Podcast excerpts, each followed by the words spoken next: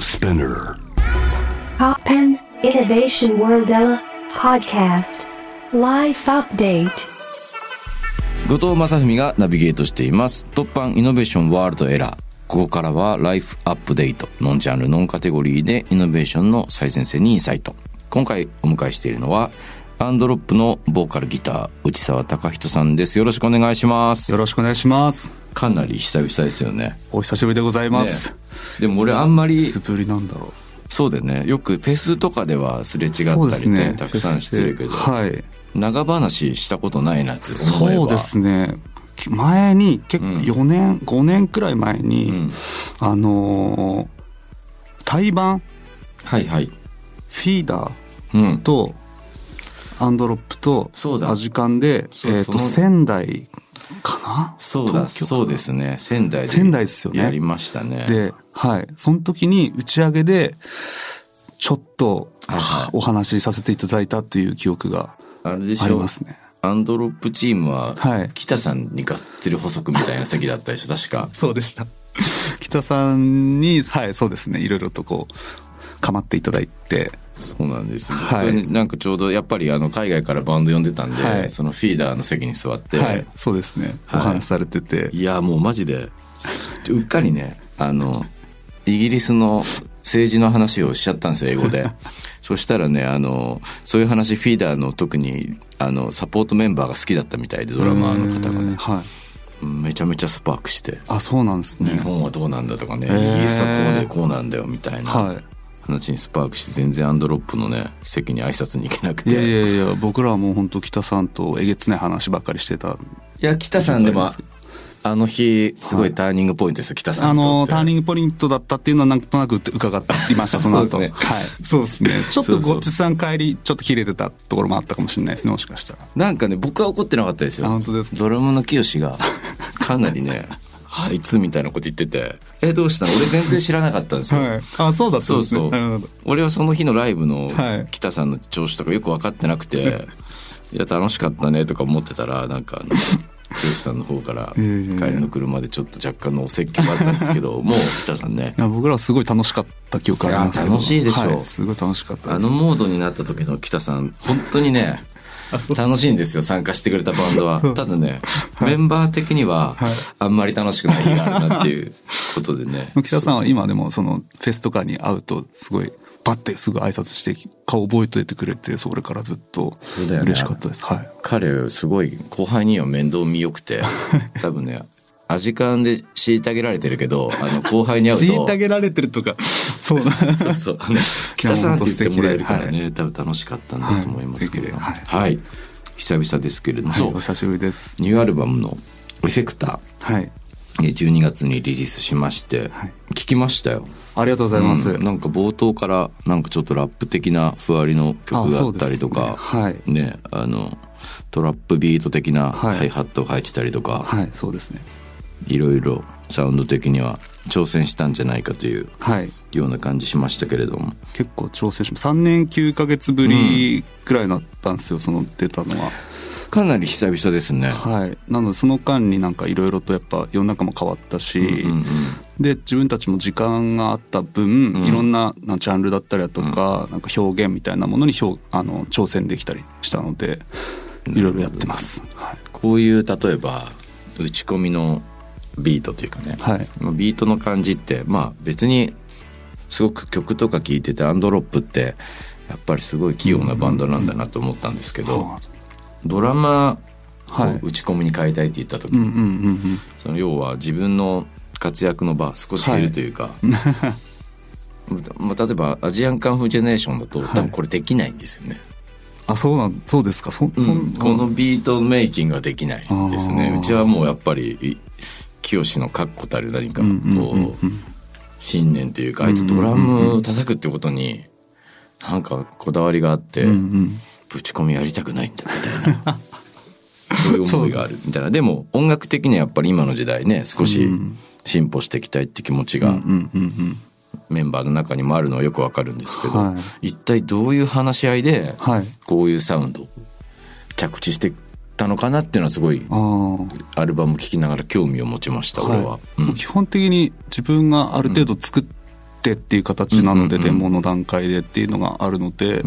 それをあの人力に表現するのかそれをあのトリガーっていうか打ち込みはいではいはいあの表現するのかっていうのを考えてもらってみたいな形が多いですね。メンバーあんまり抵抗なくメンバー抵抗一番最初の、えっと、56年前はやっぱり、その動機を使い始めたりだとか、はいはいはい打ち込みを多くしたりだとかんうんしてた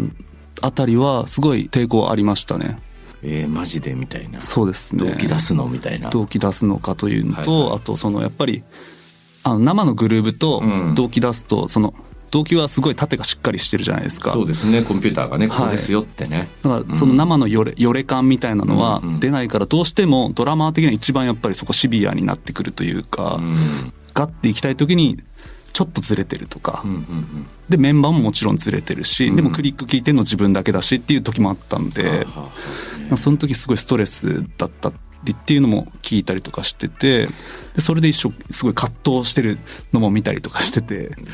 はい、すごい大変な思いをさせたりとかしてるんですけどそのね本当に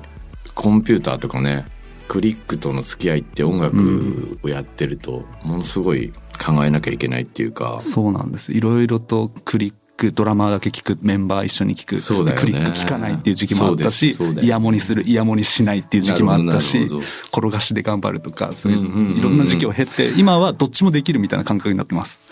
そうだよね、あのわかるんだよなこの過渡期というか ね、我々がこう生きてる時代ってなんか、はい最初の頃はね、イヤモニなんて当たり前じゃなくて、うんうんモニターは、そうですねスピーカーがスピーカー下からのステージにあってみたいな、難しいよねマイケル・ジャクソンが映画の中で「This is It」の中かな、はなんかイヤモニ嫌だって言ってたもんね、うう言ってましたなんねかって。はいなんかあのみんな中になんか握り拳みたいなの突っ込まれてるような感じだみたいなこと言ってたけど、当時は僕も同じような感覚があってうんでもなんかやっぱり慣れてくるとねイヤーモニターの良さもわかるし、うんうんでもなんかあれ雰囲気が閉じちゃうからはい、そうですねオーディエンスの声も聞こえないしそうそうそう空気感がなくなるしそうだよねそういう波もあるだろうし、はいあとはやっぱアルバム聴いたらやっぱこれでツアーやるってなったらね、本当にサウンドメイキングどうするかみたいな、もちろんコンピューターも走らせなきゃいけないし、そこで楽しいことと楽しくないことが出てくんじゃないそかうでなってすいうね、はい、動機で処理するのか、サンプリングしてそれを生で叩いてなるほどねグループ出すのかとかいろんな表現はあると思うんですけれども、そうはなんいですね音楽をやってない人からすると想像つかないかもと思うんですけどね4人でやってるバンドがこうねアルバムでサウンド的にチャレンジした場合、こうライブでね、人手が足りなくなるんですよねそうですねサポート入れるのかそれを機械で賄うのかそとうそうかそうそう考えますね。だから最近のロックバンドだともう割り切ってるバンドとかは、ボーカルとかもダブルで出てたりするじゃないですかダブルっていうとまあもともと CD で歌った声が、はいボーカルがななりつつ、はいそこ被せにてそのライブのボーカルかぶせていくみたいなバンドもあって、はい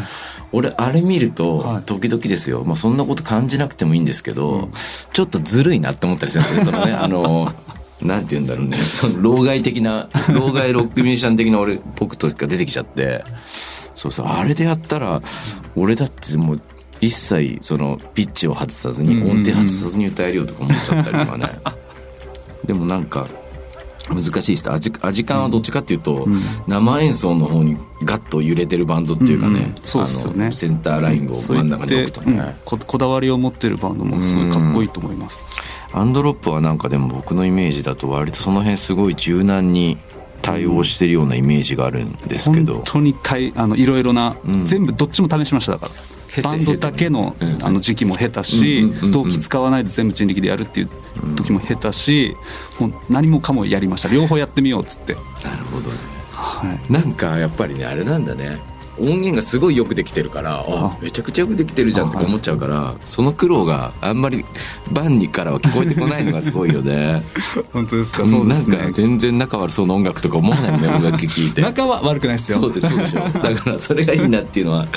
あるけどいろいろ試行錯誤して、で音源はやっぱり何回も聞くものに耐え耐えたいっていう思いがあるので、本当に完璧なものっていうような思いがちょっとあったりとかします、それはすごい思いました、音源聞いててあこれは内沢君ってすごい完璧主義というか、ある種の潔癖性みたいのがその表現に対してあるのかなと思いながら、うんてかやっぱ隙がないなと思ったんですよねあ「エフェクター」ってアルバム聴いてあこれはだからすごい魅力でもあるし、うん俺みたいなヨレヨレインディーばっかり聴いてるやつからすると、これなんていうのまあこれはクリエイターとしての発想ですけどねここまで追い込んで作るの大変じゃないかなみたいなそうですねよれに対してもあのちゃんとロジカルによれるみたい なでしょううんのを研究してからよれたいみたいな感じがあります、あーそうなんですよね、僕は例えばアメリカのね、はいペーブメントってバンドいるんですけど、あは知ってますよね、はいめちゃくもうよれてるっていうかはい、ライブ見に行ったんですけど チューニングも怪しいんじゃないかってそいうう瞬間もあったり何も合ってないなと思ったんですよそのメンバーの演奏がもう全然合ってなくてでもめちゃくちゃ良くて、隣にちょうどねあのなんかサマーソニックで見てたかも、あのたまたま張ってみたらクランボンの水戸さんがいて、はい水戸さんが。うん満遍の笑みで耳元で、もう全然演奏合ってないけどめちゃくちゃいいよねみたいなこと言ってて、そうそうそうだああいう良さもね、うんやっぱ感じたりもするし、でもこうやって作り込まれたものの美しさもね感じたりするしそうそうだからなんか難しいですよねそのね価値観ってまあ本当まあ、にいそうっでぱいあするねからね。いろんな表現方法っていうのがあると思うのでそうそれをどれをチョイスするかですよねそうだねからそれをチョイスするときにどっちもチョイスできる自分でありたいっていうのは常に思っててうんうんだから妥協したくないとは思ってますねすごいなどっちもできる自分でありたいっていうのは常に思ってますめっちゃ怒られるのかな俺内内沢君とバンドやったいらや僕怒んないんですよ基本あどうす的るのにもうロジカルに詰めていく感じいえあのやりたいようにやらせて、ん倒れる時に一緒に倒れてあげるっていうスタンスですめちゃめちゃいい人じゃんいやいいことじゃないですけ ど倒れないとやっぱり特に僕らは痛みを知らないと、んな例えば本とか、うん誰かに言われてとかで、理解してたとしても分かんないからそのままやっちゃうみたういんな。うんうんで傷ついて、うんあやっぱ痛いからやめようみたいあなー次こうしようこうしようねるほみどたいな感じであーちゃんと付き合ってあげた上でこう良き道を探すってことはなんいだねそうです一緒にだからすごい時間かかるんですよだから自分たちで歩く道を選んだりだとか、なるほどね、はいしてますいやーすごいなすすごいななんかもう j a ブのリスナーの中でアンドロップの内沢君の評価爆上がりじゃないのこれ いやもうなんか上げたい俺でも上げたいや聞いてほしくないもんね今回のラジオ俺アジカンのメンバーにいやいやそうすごい差だぞみたいなこと言われそうなうんいやでもすごいでもその考え方いいですねやっぱちゃんと付き合ってあげるっていうね、んで一緒に失敗してそうですねね戻ってくるみたいな、一緒に転ぼうっていう感じがありますでも感覚的には一昔前のバンドのフロントマン像じゃないです ね、牛沢君一は昔前の、うんなんかあの、暴君しかいなかった、ああはういん、昭和生まれは大体暴君みたいな。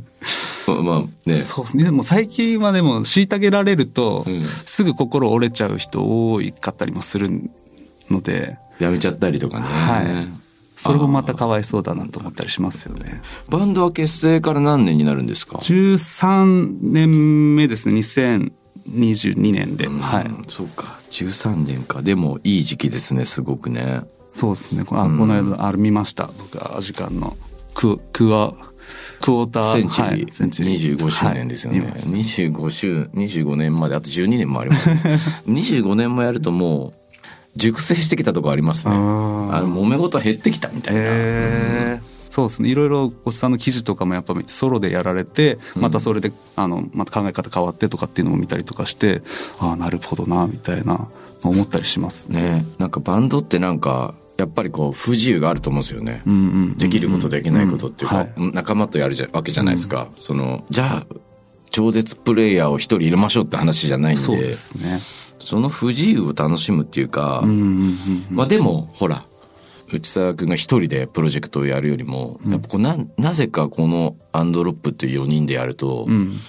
妙な魅力がこうそうですよね。そんなことおっしゃってましたねライブでも。膨らんでくるっていうか、それは多分どこのバンドにもあってすごい共感します。うんそこのなんかねとの付き合いが慣れてくるというか、うん足りない足りないもっとすごいバンドになりたいみたいな気持ちもあったけど、そうじゃなくて、あこのこの人たちの個性を愛しながらそれをやんないとダメなんだみ たいな。そうですねなんか僕そそれ聞いてなんかやっぱり思い返してみると自分が好きなバンドそのレディオヘッドとか好きなんですけど、超絶うまいかっつったらそうなんかそのなんか超絶うまくないところの味みたいなのが好きだったりもしててかるなんかあ自分が好きなバンド結構そういうバンド多いなみたいなのあったりして確やっぱレディオヘッドの魅力ってまあ魅力って言っていいか分かんないですけど僕が思うのはやっぱりトム・ヨークがドラマーに対してイライラしてる人がすごい好きなんです よねなんかそのねやっぱりほらあの自分のソロとかでフリーとかさ、まあ、ドラマ2人入れたりとかしてやってる時とか楽しそうなんですけど、うんうんうんなんか一回フジロックであの立川談志みたいなコスチュームで出てきて、はい、出てきましあの時のともなく楽しそうすぎちゃって 僕はなんかやっぱこうちょっとなんか制限がかかってる時の方うんうんうんがなんかすごい彼の魅力が出てるように感じるというかね,、そういうところですよね。いや面白いたそう今今年はどうですか2022年年はドロップ。なんかアルバム引っ提げたツアーみたいなのをはいやりたいなっていうふうには思ったりとかしてますね。でも何かやっぱ不安はあるよねツアーのスケジュール切るのにもね。あありますね。でもやっぱ結構前に取らないとですよね箱押さえしないとダメだったりっていう現状があったりするじゃいないやですか。本当にその悩ましさね、ありますよねで。自分たちがやってるとキャンセル料がうんとかう、んうんうんうんあとお客さんのキャパ制限をどうするかっていうのをすごい考えたりしますね。急にギュってなったりすると絶対お客さんって戸惑うしそうですよね怖いと思うのでなんかそこで安心して見てもらえるように、うんなんか制限は全然入れてもいいんだけどもそこの制限通りにしないというか、ちゃんと余裕があるようにしようとか同じ悩ましさを抱えてる ななんかもう何ヶ月も先の予定を入れなきゃいけないっていうのは、まあもちろんね、はいまあ、今ホールとかが取り合いになっててみたいな、うんうんうんうんスケジュールを抑えるの難しくなってるそうみでたいすなねね状況特に大きい東京大阪とかね、ん難しくなってみん名な古屋とかもそうですね、動き出してはい難しい、そうですね大きい大都市は難しくなってて、うんかつねそのどのぐらい動員できるのか、座席を用意できるのかも分からない中、チケット代を決めなきゃいけないとかねそうですねめちゃくちゃ難しいよなでだからもお客さんにとって何が最善なんだろうっていうのをすごく考えます、確かにねお互いにとって幸せな場じゃないといけないもんね,え、うんうんうんそうですね僕らにとってもそうだしお客さんにとっても、みんなで作ってる場なんだなっていうのは、やっぱりね思いますコロナ以前から思ってたけどコロナになって、よりそうですねね深く考えるようになりましたツアーでも本当に成功してほしいはいお互いちょっとやりた成功させたいよねそうですねやっぱてかもうなんかみんな成功してほしいと思ってる今はもう、うんうんなんか、うんあのなるべくこうなんか健やかに穏やかにこうね、コンサートとか、いろんなイベントできますようにっていう祈りでしかないっていうそうかですねうん思いますねじゃあ最後にね、はいあの曲を選んでもらったんですけど「はいスーパーカー」という曲をねはい、あの聞きどころ聞きどころでもアルバムのことでなんか聞いてる人に伝えたいことありますかなんかねここ聞いてほしいとあーいやもうなんか生活に寄り添う音楽っていうイメージで作って、何かしらこう心にうんあのいい効果を変換をもたらせたらなっていう願いを込めて作ったアルバムだったりするので、本当自由に聴いてもらえたらなっていうふうに思いますね。なんかすすごいいつも自分そんなこと最後に言えって言われたらええとか思うようなこと聞いちゃって申し訳ないなと思いながらそんなこと ないですよねいやでもね本当にねそうだよねいろんなシチュエーションで聞いてなんか、いいって思って言ってもらえるの嬉しいですよね嬉しいですね単純にね、はい単純に嬉しいですうんはいというわけで「ライフアップデート」今回はアンドロップの内沢隆人さんをお迎えしましたありがとうございあまりしがたとうございました。 How far are we going? To what end? And we will once again ask ourselves the definition of what innovation truly is. You're listening to J Wave Innovation World Era Podcast.